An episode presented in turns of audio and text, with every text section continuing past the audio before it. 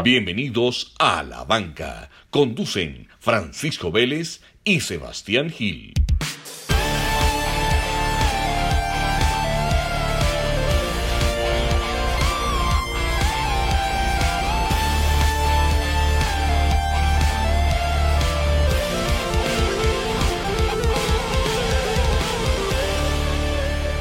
Sebas, ¿cómo vamos?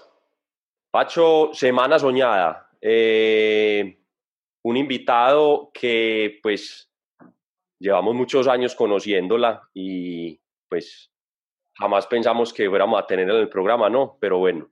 Es un sueño hecho realidad. Se dieron, se, dieron, las cosas. Antes de, antes de hacer la presentación, voy a hacer un poco de business acá. Tengo una, una camiseta que dice campeonísimo. El campeonísimo era el ciclista italiano Fausto Coppi. Esa camiseta es de Safetti.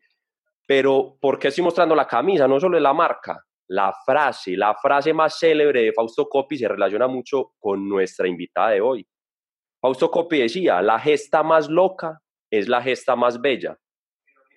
Incluso yo tengo unas camisetas donde tengo esa frase escrita hicimos estas camisetas para un evento y tengo acumuladas muchísimas. Vamos a ver si rifo algunas o algo así. Las usen de trapo de cocina, pero vamos a hacer algo con las camisetas. de pijama, el que quiera. De pijama, pero algo vamos a hacer con las camisetas. Listo. Bueno, Listo, Sebas. Nuestra siguiente invitada, esperemos que no llore pues con esta introducción. Su carisma conquistó a Colombia, su sonrisa enamoró a miles, dominó las profundidades del mar, pero, pero vale su, su peso en oro por su personalidad.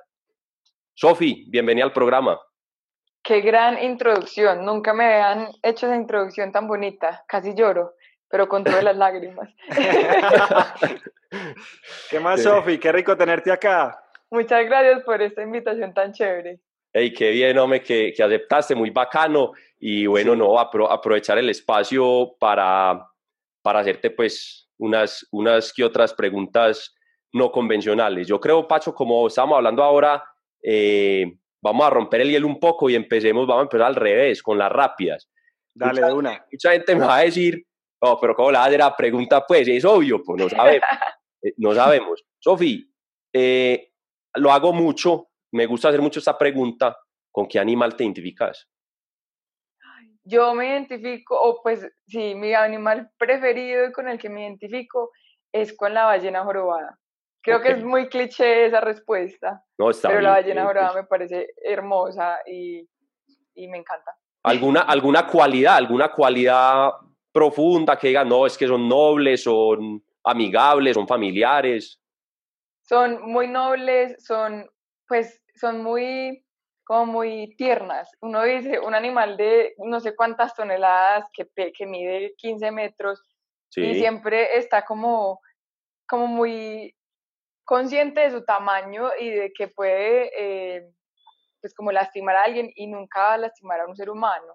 Entonces eso me parece muy bonito. Son muy conscientes como de su tamaño y del espacio y de lo que hacen cuando se mueven. Entonces me parece que son muy bonitas y he visto mucho, nunca he podido interactuar mucho con ellas, pero he visto muchas interacciones que han tenido con seres humanos y es increíble, increíble. Chévere, entonces te gusta eh, Moby Dick, te has leído el libro, obviamente. Sí, pero Moby Dick es de una, un cachalote. Es un cachalote, sí. Un cachalote. Eh, y pues Moby Dick, o sea, ese cachalote sí es un poco violento con los humanos. Es un poco Pero es por obvias razones, porque pues lo querían matar. Lo querían cazar, sí, correcto. sí. Sofi, contémosle a la gente qué te estás tomando aquí con nosotros. Ay, pues me estaba tomando un vino, pero lo regué todo. Ah. Entonces me queda un poquito. Ah, bueno, es. Eso fue a propósito. Te ha quedado tan lleno que te tocó regalar un poquito, como en las fiestas. Pero a mí no me gusta tomar, pero me gusta el vino. Entonces, eso sí, me tomo uno al menos una vez a la semana, un viernes, tin, copita de vino. Está bien, está bien. Eso es lo que recuerdo. Eso es lo que Sí. Además, me da mucho sueño, entonces me tomo un vino y a dormir. Perfecto. Oíste, otro, otra pregunta, entonces, eh, cliché, ya que diste cliché eh, ¿tenés el, para vos el mismo significado que da la gente del agua? No, el agua es fluir, tan, no sé qué. ¿Qué significa el agua para vos? Pues a mí el agua me parece que es, pues a mí lo que más me gusta del agua y de cuando estoy en el agua es que uno tiene, o al menos cuando hace apnea, tiene como una libertad condicional. Y eso es lo bonito, porque la gente me dice, ay, pero ¿cómo así? ¿A ti te gusta hacer apnea? Y qué miedo, y la claustrofobia, pero yo me meto al agua y debajo del agua me siento muy libre. Y me siento muy feliz y me da mucha paz y mucha tranquilidad, pero lo bonito es saber que eso se acaba, entonces, porque igual tengo que salir a respirar. Entonces es como que uno cuando está bajo el agua, como que disfruta cada segundo que está bajo el agua porque sabe que pronto tendrá que salir a respirar, eso me gusta mucho. Sebas, pregunta cliché, pero respuesta profunda. Pero respuesta profunda. Y el agua, el agua, yo meto un poco ahí porque pues eh, sabemos que este podcast es un poco de la, de la mente y de las emociones. Pacho sabe que yo soy un tipo ansioso, llevo muchos años, pues muchos no, varios años trabajando el tema de la ansiedad y el agua es una de las primeras cosas que te dice a vos un psiquiatra, no, bañese tranquilo, despacio, el agua, el agua ayuda a relajar, a tranquilizar, es esa conexión con la vida, es como estar dentro del vientre de la madre otra vez, pues es como esa metáfora de que estamos conectados con la vida. Entonces el agua, el agua sí es, sí es algo pues muy teso. Pacho, ¿qué tenés vos ahí? Sofi, tú tienes un mantra que son cuatro palabras, que son paz, amor, tranquilidad y azul. ¿De dónde nace ese mantra? Pues mira que es una historia chévere porque yo estaba haciendo mi primer curso de apnea eh, y el, el, instructor me dijo, piensa en cuatro palabras que te transmitan el agua y que tú sientas cuando haces apnea. Y esas fueron las primeras palabras que se me vinieron a la mente. Y al final el azul es porque, porque a mí el azul, pues el azul es mi color favorito. Es extraño porque igual no tiene nada que ver, o sea, sí tiene que ver con el agua, el agua es azul, pero no venía de eso, siempre ha sido mi color favorito. Pero al final el azul es lo que me transmite el agua, es como esa tranquilidad, todo eso, como que esa última palabra se pues como que significa todas esas otras palabras, entonces es como eso. Y esas palabras las tengo desde que eh, literalmente empecé a hacer apnea como de manera más seria. Con eso me quedé, como que me marcó mucho eso cuando empecé en mi primer curso de apnea. ¿Y, en qué momento las repites? ¿Solo en una inmersión o son palabras que te acompañan en el día a día? Pues digamos que esas palabras ya creo que me definen un poquito porque pues todo el mundo, o al menos mucha gente sabe que ese es mi mantra y que lo uso mucho, pero la verdad me gusta tenerlo como guardadito para esos momentos en los que hago apnea. Entonces sí, cuando estoy haciendo una inmersión a mucha profundidad, me voy repitiendo esas palabras y de verdad me, me dan mucha tranquilidad y me ayudan a concentrarme pues como en lo que estoy haciendo y como alejar esos malos pensamientos o, o esos pensamientos de, uy, no, tengo que salirme, quiero respirar, me va a rendir y todo. Bacano. Y el azul, de nuevo, en la psicología, color de tranquilidad. Entonces, muy bien, muy bien, muy bien.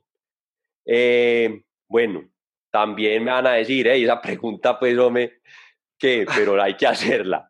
¿Oíste, Sofi? Entonces, ¿vos comes o no comes cositas del mar en tu dieta? La verdad sí, no, sí, eso es una buena pregunta. pero sí. hoy en día que estamos con, con, los animalistas, no falta pues el hijo de madre que, ay, ella no puede comer pescado. Sí, no, obviamente van a salir a decir, ay, ¿cómo se te ocurre comer? Pero lo que, pues yo he tenido mucho, pues un privilegio muy grande que es por ejemplo, vivir en Dominica, que donde yo vivo es un pueblito de una comunidad de pescadores. Y sé que el pescado que me estoy comiendo es, es pues cazado de forma artesanal. Salen los pescadores en su lancha, se van a los fats, que son cosas donde, pues como a mucha profundidad, donde se reúnen muchos peces y con línea cazan un atún. Entonces se devuelven en un día de pesca con un atún y dos magis. Y te venden así el atún, que tú sabes que es cazado artesanalmente y es fresco totalmente. Entonces, yo digo, uno puede consumir cosas del mar si sabe que fueron cazadas responsablemente. Por ejemplo, uno aquí en Colombia puede conseguir pesca artesanal que viene del Pacífico colombiano. Es difícil y es más costoso, pero pues si uno quiere de verdad tener como respeto hacia lo que se come, pues uno tiene que averiguar de dónde viene su comida de comer camarones, langostinos y todo esto, porque aunque sabe muy rico, pues sé que la casa del camarón es muy mala, porque así sean cultivados, pues dañan los manglares. Y si son pues pesca industrial, es pesca de arrastre que daña un montón el mar y que pesca un montón de cosas que al final se botan a la basura.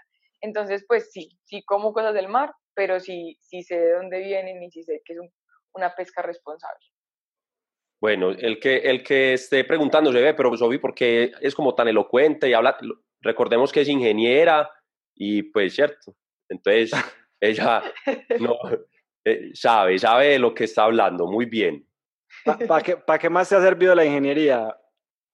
Para nada. Para nada. Ey, no, no, ese no era el mensaje. Me hiciste, me hiciste quedar mal, me hiciste quedar mal. No, no, miren, miren. Yo, pues, sea, si a mí, si a mí me, me, me dicen en ese momento, ¿tú repetirías la ingeniería?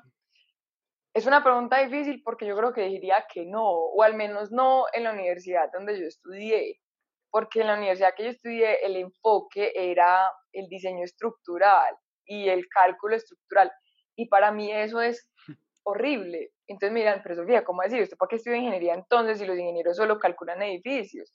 Entonces yo les digo, eso es mentira, porque un ingeniero se puede ir por muchas ramas, pero eso es lo que uno no sabe cuando empieza a estudiar ingeniería, qué le va a gustar. Y a mí no me gusta el cálculo estructural, me parece horrible y yo creo que si en este momento me ponen a calcular un edificio se me cae, literal. Pero sí me gustan mucho otras cosas de la ingeniería, como el diseño de vías, todo lo que tiene que ver con transporte público, con diseño de transporte, con movilidad, con todo eso, sí me gusta. Entonces sí la estudiaría, pero pues en otra universidad donde yo sé que tengan ese enfoque hacia lo más humano de la ingeniería, por decirlo de, una, de alguna manera pero la sufrí, o sea, yo creo que fueron, y además que yo me demoré mucho porque pues, yo soy deportista, entonces pues, me, me, costaba hacer como todas las materias y todo. ¿Te tocó repetir pues alguna materia o qué? O sea, por eso les digo que sufrí. Porque yo, yo, yo soy muy ñoña, pues yo en el colegio era muy ñoña y me gustaba mucho todo y fui mejor bachiller y fui mejor ICFES y pues la más ñoña de todo, literal.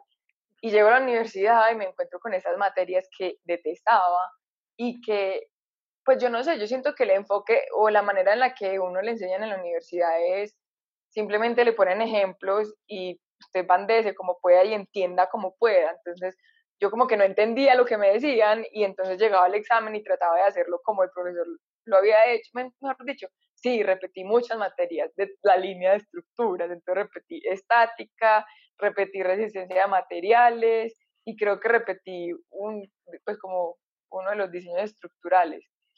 Entonces la sufrí, uff. Yo me acuerdo que yo estática la, la, perdí, no sé si la repetí tres veces o la perdí tres veces. Ay, madre. Y la tercera vez que la perdí, yo llamé a mi papá y le dije, yo no quiero estudiar más esto, me mamé. Y mi papá, súper bravo, me dice, pues entonces te devuelves para Pereira. Y yo como, Dime si no quieres estudiar. Yo gastando tanta plata en la universidad y yo como, papá, acabo de perder una materia. No, esa es, la, esa, es la, esa es la vida de los deportistas. Yo pasé por tres universidades, yo me cambié tres veces de universidad. Eh, terminé, empecé dos ingenierías y terminé estudiando diseño. Entonces, con eso le digo todo. Es un, tranquila que, que sé, sé que me estás hablando. La vida. Sí, porque es que además uno ser deportista de alto rendimiento y tener que ir a la universidad y rendir en las dos partes es muy duro. O la cabeza está en Pues, otra parte. No, la cabeza, el cuerpo, el todo. Uno, uno- yo me acuerdo que yo, como soy muy ñoña, siempre me sentaba en las primeras filas, siempre en la primera fila del salón, pues porque a mí atrás no me gustaba, entonces yo siempre buscaba como el, el asiento adelante. Pero yo entrenaba a las 6 de la mañana todos los días y si tenía clase de 8, llegaba muy cansada porque pues los entrenamientos de natación con aletas son muy duros. Entonces yo llegaba y literalmente me quedaba, duro, o sea, yo peleaba con los ojos y yo me hacía así y me tomaba tres cafés Ay, y me sentaba al frente. Yo creo que el profesor decía, esta conchuda viene a dormirse a mi clase, pero yo no podía con el sueño, o sea, no podía. Era así todo el tiempo, cabeceando. Muy. Bueno, Sofía, ahí que tocaste el tema del entrenamiento, mucha gente cree que, pues, que tu entrenamiento es solo piscina, pero yo creo, creo que hemos visto en muchos videos que tu entrenamiento va más allá de eso. Cuéntanos qué, qué entrenas, o sea, aparte de, de- de esos entrenamientos en el agua, ¿qué más haces? Pues mira que yo le creo mucho a ser fuerte, entonces a Sí. mí me- sí me gusta hacer mucho la preparación física muy bien y estar fuerte, eh, entonces hago, pues no sé si llamarlo CrossFit porque pues sí, trato de no hacer muchos movimientos de CrossFit porque eso uno termina totalmente lesionado, pero sí levantamiento y entrenamiento funcional y puro cardio, hit, y bueno, todo eso es como una revoltura de todo. Me gusta hacer mucho eso, me gusta estirar mucho, es mi peor, creo que la peor parte que tengo, que tengo que mejorar mucho porque me da mucha pereza estirar, pero estirar es súper importante. Y me gusta mucho montar bici, incluso aquí la tengo al lado con el rodillo que compré para esta cuarentena, pero me gusta mucho como combinar muchas cosas como eh, para que el entrenamiento no se vuelva tan aburrido, porque igual el entrenamiento de apnea es muy fuerte. Es, o sea, uno ve a alguien entrenando apnea y dice, pues bien, ¿qué está haciendo? ¿Qué es esto sanado? Mil metros hoy. Pero el, o sea, como el cansancio que, que genera en el cuerpo es un montón, entonces uno no puede entrenar cinco horas al día de apnea, uno entrena una hora y media en la piscina y el resto del día hace el resto de cosas, por ejemplo, estirar, si uno estira, estira más o menos una hora al día, y si hace gimnasio hace otra hora y media, dos horas, entonces pues como que se vuelve un complemento todo del entrenamiento de apnea. Viste, ahí, ahí mencionaste entonces, bueno, entonces haces pues algún tipo de cross training, toda la cosa, tenés tu, tu rutina. Y, y pues estoy totalmente de acuerdo, hay que ser fuerte, eso sin duda, eh, el tema del estiramiento, súper importante, que mucha gente le da pereza, güey. Pero yo quiero entrar en el aspecto mental, ¿cierto? Vamos a explicarle un poco, primero de ingeniería aquí a la gente para ubicarlos. Estamos en la Tierra, estamos parados en la Tierra, lo que hay de nosotros hacia arriba todo ese aire pesa cierta cantidad, se llama una atmósfera.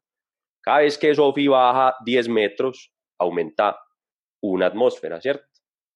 Entonces, imagínense, Sophie puede bajar hasta 90 metros, entonces hay 10 atmósferas.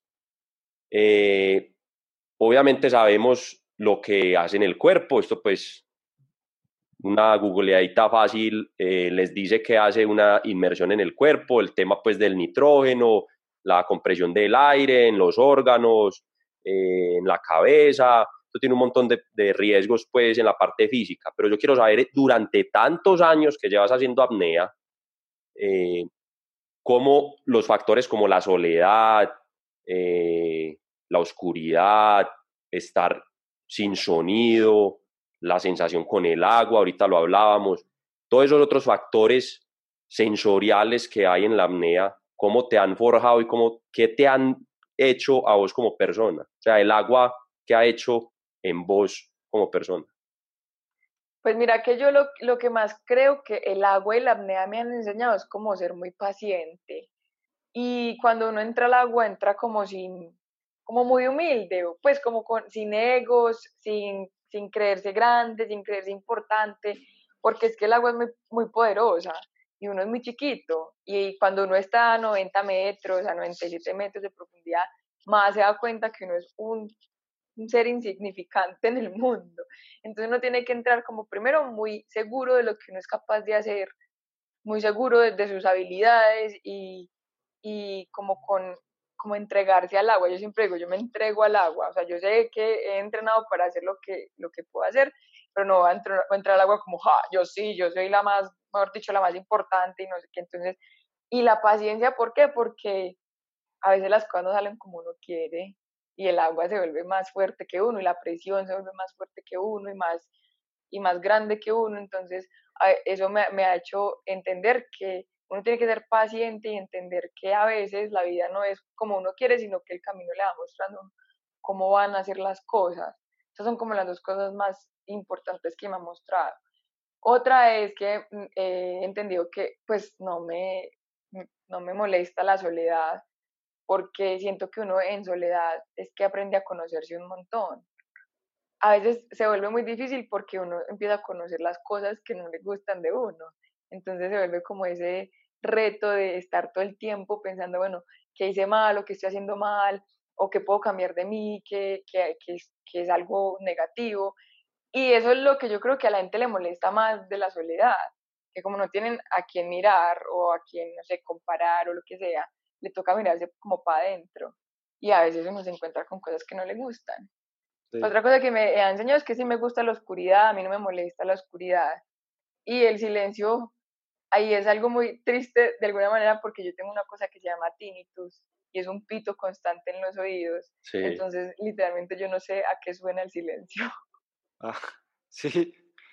Y eso, pero vení, eso solo es, e, eso solo es cuando estás haciendo apnea o, o constantemente. Todo el tiempo. En este momento yo estoy escuchando un pito. pero pues uno se, uno se acostumbra a eso, o sea, es como esa es mi normalidad. Pero sí, es un pito ahí todo el tiempo. Oh my God. bueno, Sofi, una pregunta. Ahí, ahí que hablamos del tema mental, hay muchos apneístas que llegan a los 50, 60 años y todavía hacen récords. Y yo creo que hay una parte que es la preparación física, pues para llegar a ese nivel, pero hay otra parte también y es la preparación mental. O sea, uno llegar a los 50, 60 años todavía en la alta competencia, me imagino que en la parte mental requiere algo. ¿Tú cómo ves esa parte? O sea, ¿cómo, cómo ves esos deportistas de, digamos, más seniors? es, que, es que la apnea es un deporte muy peculiar porque, pues les voy a poner un, un ejemplo súper claro y es, el año pasado en el Campeonato Mundial hubo dos mujeres que hicieron el mismo récord mundial, 112 metros, 112, 113 metros de profundidad. Una tenía 28, 27 años y la otra 37. 10 años de, de diferencia, el mismo récord mundial la parte mental para mí en la apnea es muchísimo más importante que estar fuerte, eh, flexible, todo. Uno puede ser el mejor atleta del mundo, puede tener el mejor VO2 máximo, puede tener, dicho, la resistencia al lactato impresionante y si uno mentalmente es débil, a los 10 metros se va a devolver. Entonces a mí ahí eso me parece lo más importante. Hay, y pues te lo digo, hay mucha gente que uno dice, esto no parece un deportista, son pues uno los ve y dice, no, esta persona no, no se levanta nunca de la cama y va ni hacen récords mundiales. Entonces, en la apnea es, es, muy importante tener mucha fuerza mental. Y para mí eso es como lo más difícil. Lo más difícil de entrenar y lo más difícil de, de desarrollar. Y para mí es mi mayor debilidad, si soy muy sincera con ustedes. Sí, Sofi, y ahí que tocaste el tema del entrenamiento, hay un video muy conocido tuyo cuando te sumerges con la piedra y empiezas a escalar debajo del agua. ¿Ese video, eso es parte del día a día o, o hay un puro visaje? Puro visaje, eso sí es puro visaje.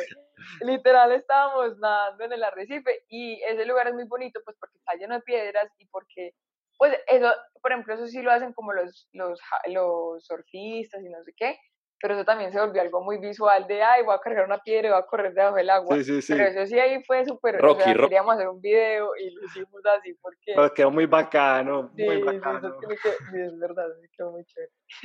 Oíste, ahorita, ahorita está, estábamos hablando de, de, todo esa, de todo lo que te enseña pues la, la apnea y la oscuridad y no sé qué, bueno. Hay un factor que pues obviamente todo mundo va a hablar de él, ¿cierto? Pues, y obviamente no lo vamos a dejar aquí afuera, que es, el miedo. Este man, Reinhold Messner, es el opuesto tuyo, ¿cierto? Es el mejor alpinista del mundo, del, de la historia. Eh, libro súper recomendado, la biografía de él, una nota. Eh, y en uno de los episodios, en uno de los capítulos es específicamente del miedo. Él dice que el miedo a él le brindó todo en su vida para poder hacer, eh, para poder hacer el alpinismo. El miedo le dio eh, muchas, mucha capacidad pues de, de como de, de, ser perceptible a muchas, a, muchas a, muchas emociones, como el coraje, el instinto, el riesgo, a saber cuándo había riesgo, eh, al saber, o sea, al conocimiento. Entre más miedo tengas de algo, más vas a tener que conocer eso, ¿cierto?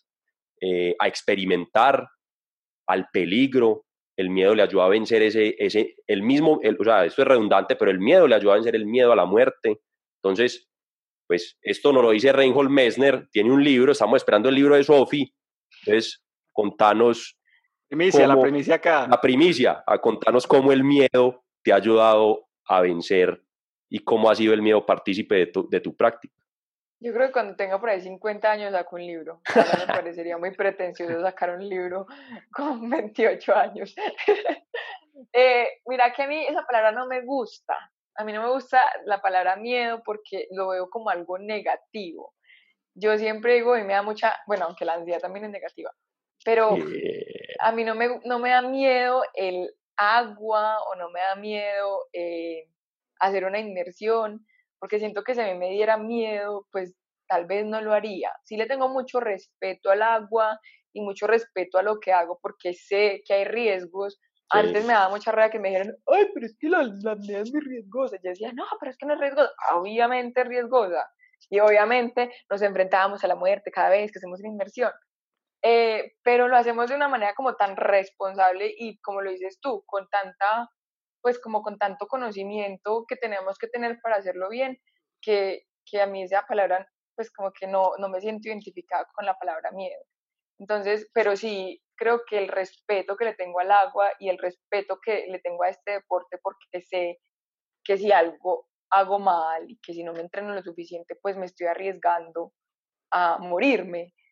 Eh, es lo que me ha llevado a, a, que haga las cosas bien y que trate que cada vez que estoy con alguien que esté haciendo apnea, pues hagamos las cosas a la perfección para que minimicemos todos los riesgos que hay en, en la apnea.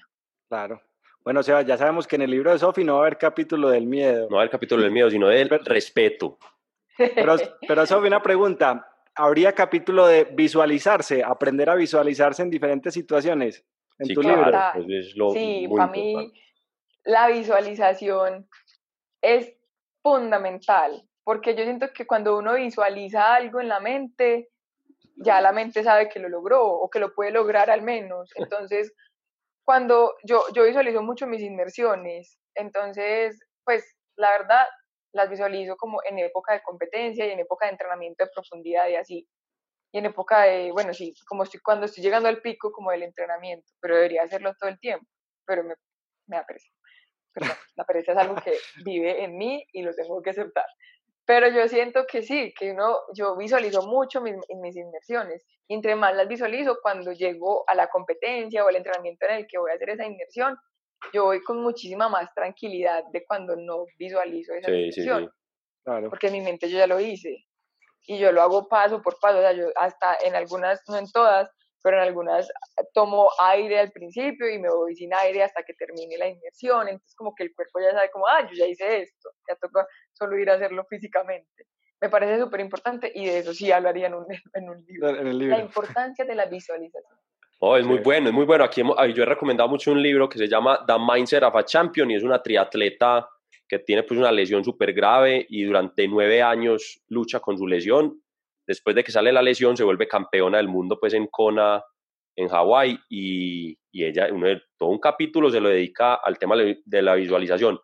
No puedo voltear la cámara, pero en otros episodios lo he mostrado. Aquí tengo pósters y tengo frases y vainas y me pego aquí cosas en la pared. Eso es una parte muy importante. Oíste, eh, has hablado en muchas entrevistas de cómo pues llegaste a la apnea, ta, ta, ta, antes que, ay, que, entonces empezaste a nadar y bueno, muy, muy normal pues la historia, nada grave. Pero yo sé, yo sé que muchos deportistas por lo general tienen, pues si, si, si lo puedes contar, bacán. Muchos deportistas tienen, hay algo, hay un punto, hay un punto en la vida que lo marca uno, hay un punto eh, traumático, sí, hay un punto traumático o negativo del que uno se pega y uno dice, la chimba, voy a hacer un putas en esto porque a mí me pasó esto. Eh, se le murió el hermano, se le tan, terminé con la novia, hay muchas cosas que a uno le pasan en la vida que causan como ese tipo de, impulsos. ¿Tenés alguna historia que te haya movido? Pues sí, yo creo que cuando yo decido dejar de hacer natación con aletas y le, yo venía mucho tiempo ya diciéndole a mi entrenador, diciéndole, ve, yo quiero empezar a hacer más apnea porque pues a mí ya la natación con aletas me daba pereza, entrenábamos demasiado yo llegaba a una competencia y literalmente no hacía nada y pues no era porque no estuviera entrenando, porque algo estaba mal en el entrenamiento o en mí o en lo que fuera.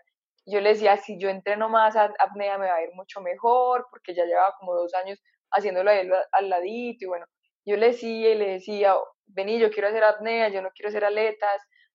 Y él me decía, no, tenés que entrenar aletas porque pues eso, por eso es que te pagan deportes y tenés que ir a Juegos Nacionales. Yo era un, yo era literalmente un relleno de un relevo para ganarnos una medalla en Juegos Nacionales, que es una competencia muy importante en Colombia.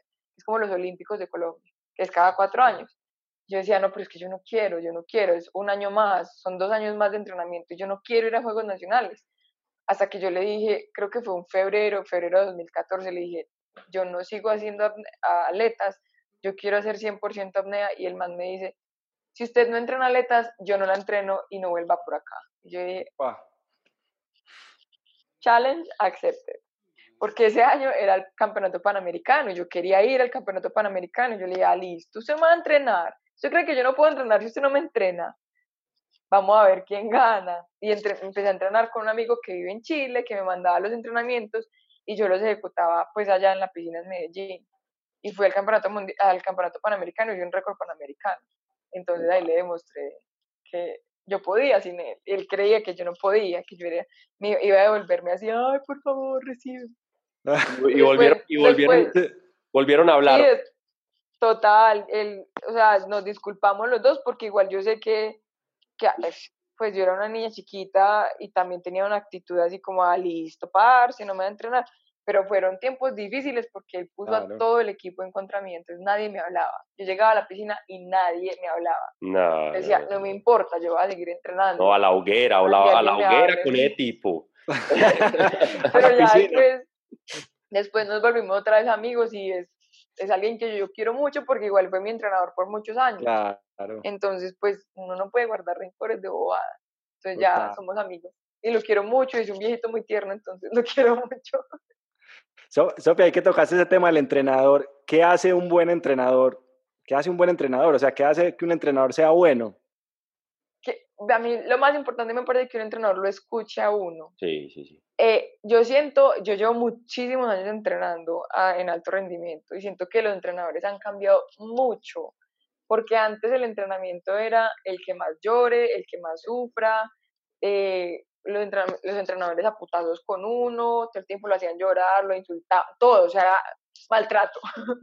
y ahora los entrenadores que más sirven son esos que se sientan con uno, que le muestran en qué está fallando, que le dicen vamos a mejorar esto porque tienes que mejorar esto, porque vas a hacer e-". eso. Eso es lo que yo siento que es más importante en un entrenador. Que lo escuche a uno, que entienda que uno se cansa, que, que todo y que también tenga en cuenta mucho pues como las cosas personales pero también que lo rete a uno. Si uno tiene un entrenador que todo el tiempo es, ay, no, estás muy cansada, bueno, no entrenemos, eso tampoco sirve. tiene que dar una línea que divida un suave de, pues, de pues, un entrenador suave de un entrenador que lo va a hacer ganar a uno. Bueno, eh, muy parecido a lo que está pasando con la medicina, que ya los médicos, el, el mejor médico el que lo escucha a uno, porque uno llegaba, oiga, tómese esto, tin, tin, tin, listo, sí, así, ah, sí, sí, el que sigue, y a los dos meses moría el paciente porque no vení, pero es que yo no tengo eso, es que yo siento es otra cosa, de pronto tengo esto. Y hoy en día, en estos días hice un live con un médico amigo, César Torres, pues que es el deportólogo, y, y, me decía que porque yo sabía tanto de medicina y yo no, weón, porque es que uno hay veces llega donde los médicos y sabe más uno que ustedes y de pronto el médico lo termina matando a uno, o sea, ya, ya pasas al revés. Entonces, creo que exactamente pasa lo mismo con los entrenadores. Eh, yo quiero hacer un paréntesis y ya retomamos esta charla tan amena, pero vamos con la bomba del episodio. Sofía, hace unos meses publicaste una carta como de ocho páginas, mentira, eran solo dos, pues eran solo dos. Eh, no, que no sé qué, que me retiro, que no sé qué, yo no sé qué es lo que, mejor dicho, no, ni la leí toda porque no sé qué fue lo que te pasó ahí, pero contanos, contanos, ¿qué pasó? ¿Qué pasó? ¿Por qué, qué, qué, ¿Qué pasó en tu vida? ¿Ya lo pudiste solucionar? ¿Todo bien? Sí, no, yo me, me lesioné. Digamos que las lesiones en apnea son un poco trágicas, no trágicas, pero pues no se ven tan bonitas. Digamos que, y además que la gente dice, ay, no, se lesionó los pulmones, qué horror. Y es como, que es como si te hubiera roto una rodilla, pues tienes que sanarte y después volver.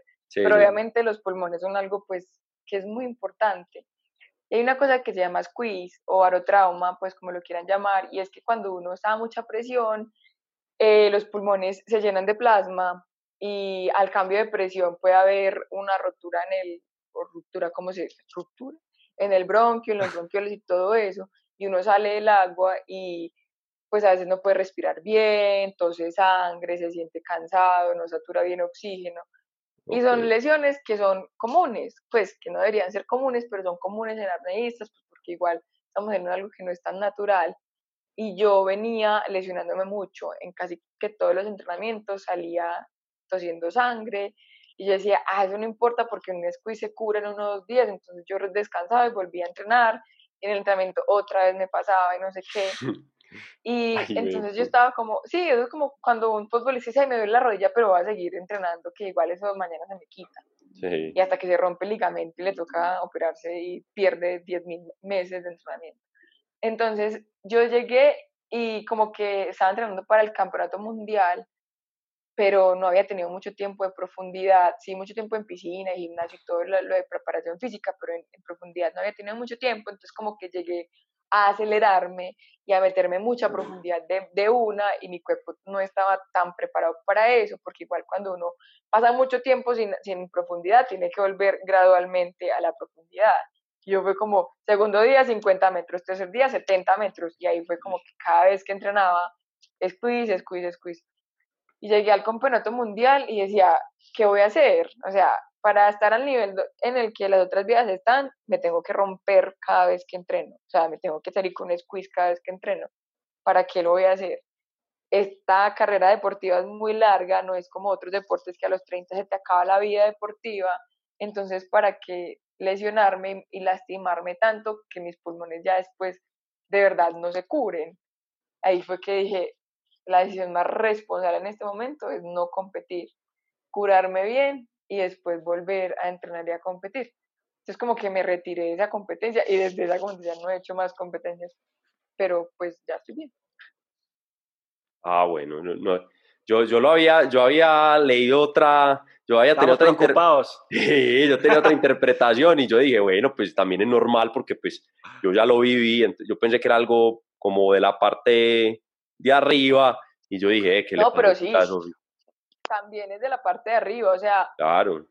digamos que todo lo que es físico, todo lo que es mental se transmite en algo físico, o se, se, se, evidencia en algo físico. Sí. Y bueno, yo también tuve el año pasado un año muy difícil, yo creo mucho en las energías y en cómo fluye uno con la gente que está alrededor y no sé qué, y venía de, de un lugar en el que yo no me sentía cómoda, que por ejemplo me, me estaba enfermando, todos los meses me daba gripa todos los meses sagradamente me daba gripa y unas gripas que yo decía, me va a morir, o sea, me tocaba de entrenar porque no podía respirar.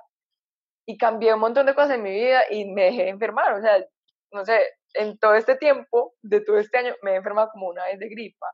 Entonces yo sí decía, uff, qué impresión cómo cambian las energías. Entonces como todo ese cambio energético y todo, em, yo me estaba afectando mucho mentalmente y yo sufro mucho de ansiedad y me estaban dando muchísimos ataques de ansiedad y, me sentía deprimida y no sé qué. Entonces todo eso, más la presión de tengo que ir a una competencia a ganar, como sea, pues eh, terminé lesionándome. Entonces, sí, obviamente sí era algo muy mental, en lo que estaba, estaba cansada mentalmente, porque este deporte es demasiado mental, entonces estaba cansada y quería también descansar la, mente y el cuerpo. Así es. ¿Vio? Se los he repetido mil veces. Ahí está otra prueba más. Si la cabeza no anda bien, el cuerpo nunca irá bien. Total. Eso es así, eso es así. Bueno, Sofi, ¿cómo vamos con el vinito? ¿Bien? Me va a ah, Eso le va por regarlo. ¿A qué lo regó? Ay, no, qué tristeza.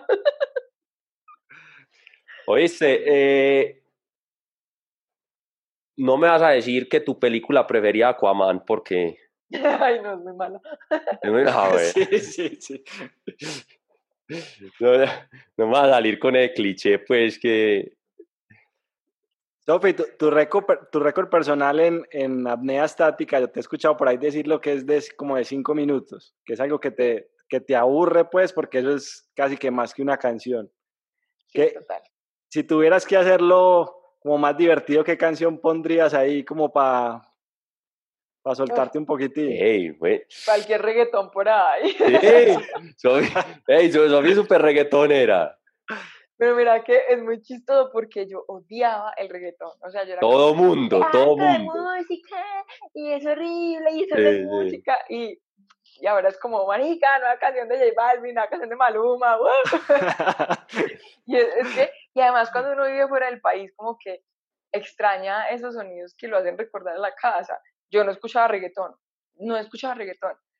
Y una vez, eh, pues ya llevaba mucho tiempo fuera del país y yo era como, no, parce, qué aburrimiento, como que nada suena chévere, como que todo es aburrido.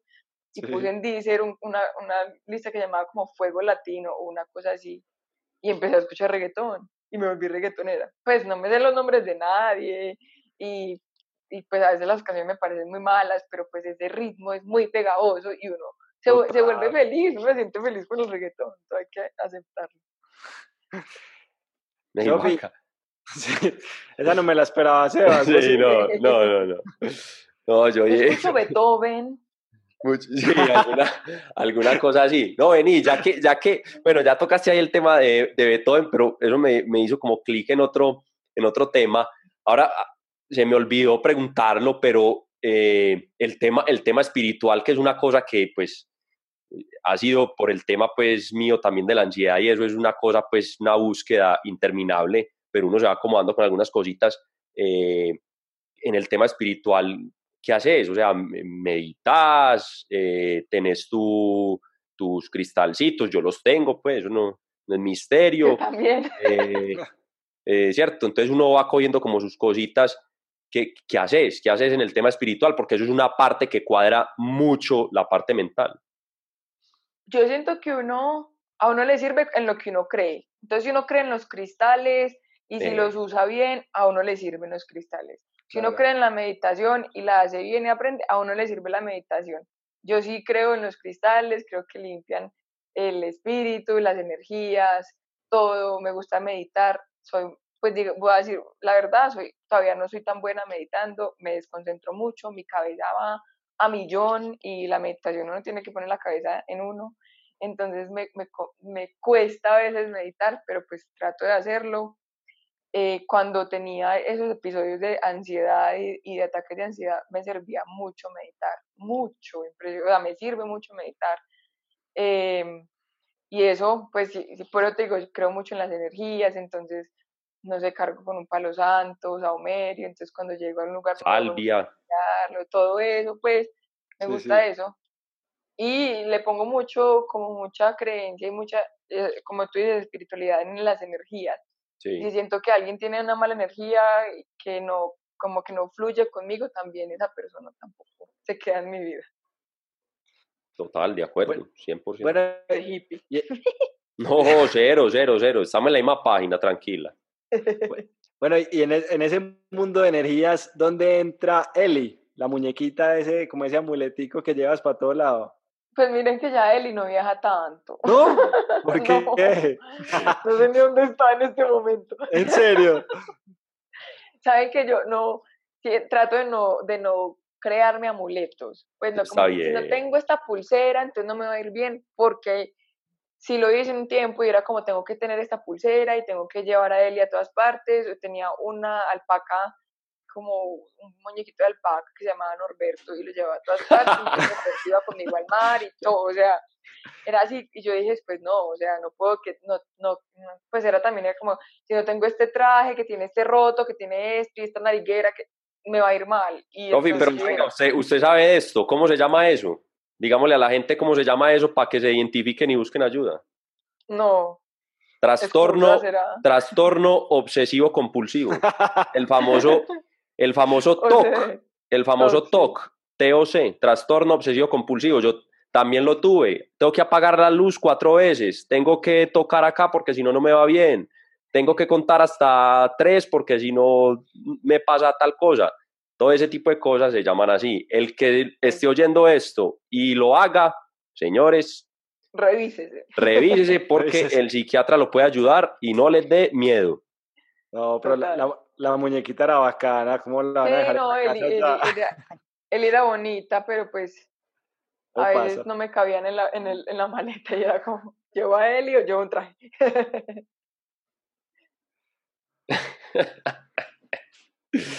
Muy charro. Hombre, Sofi, no. Eh, yo creo que nos podemos quedar hablando. Nos podemos quedar hablando. Eh, cada vez que tenemos otro invitado, sin, sin echarlos al agua, decimos que, mejor energía, mejor vibra, pero yo creo que pusiste la vara muy, muy alta. Qué energía, qué, qué buena persona, qué nivel, sí, parce. Muy, muchas gracias. demasiado, demasiado conectados y, y no, pues seguí con tus cosas y, y, y sin presión, sin presión. Hashtag sin, sin presión. Hace lo, que, haz- hace lo que te haga feliz y hasta donde quieras. No te dejes influenciar por el resto de personas. Sí, so- Total. Sofía, acá somos hinchas tuyos 100%, inclusive en muchos capítulos hemos hablado de ti y, y es un sueño cumplido tenerte acá conversando con nosotros. Sí, por ahí, por ahí cuando, cuando tuviste el episodio de los famosos arqueólogos de Twitter, salimos a la defensa. Salimos a la Ay, muchas defensa. gracias. con parce, toda. no. Arqueólogos de Twitter, buen, buen no. término. No, Hay ¿cómo mucho desparchado por Los ahí. paleontólogos, los paleontólogos de Twitter. Gente desparchada que no tiene nada que hacer. Y Sí, entonces me total. gusta dañar la vida a uno. Por No, marica, bueno, que mucho desocupe por ahí uno con tanta huevona pase. a lo bien. Sofi, de corazón, un abrazo muy grande. Muchas gracias. Muchas gracias a ustedes. Qué entrevista tan chévere, la verdad. Me, a veces me da pereza hacer entrevistas porque siempre son las mismas preguntas, pero estas sí estuvieron muy bacanas. Qué rico. Qué Ah, bueno. bueno, siquiera. Un abrazote. No Muchas va, gracias, un abrazo.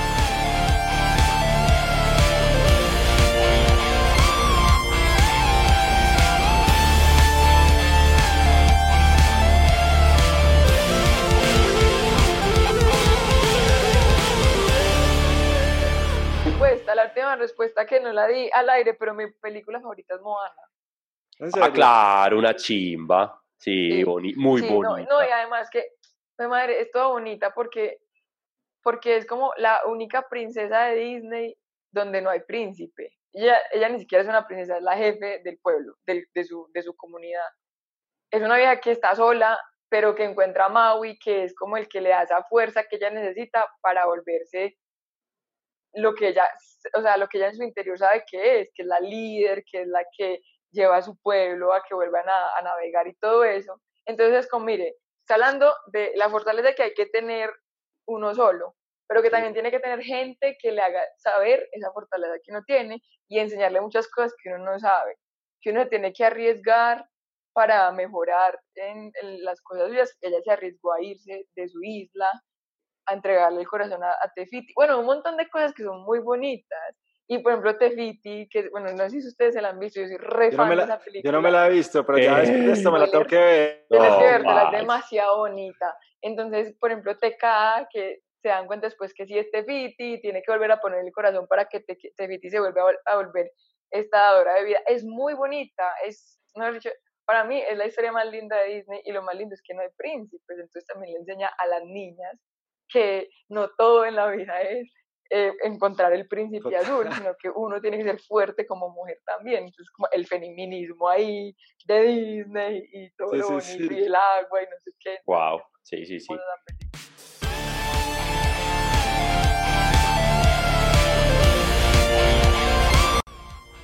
Parce, voy a decir una cosa, voy a decir una cosa y yo sé que Pacho se va a reír, pero no, no, me, no me vas a gozar, Pacho. Listo. Ey, sigamos siendo amigos, por favor. Seamos amigos, seamos amigos. Seamos Yo ya amigos, no pa. estoy en Medellín, pero cuando vaya, parchamos. Las opiniones expresadas en este podcast son responsabilidad exclusiva de los conductores y no representan las empresas para las que trabajan.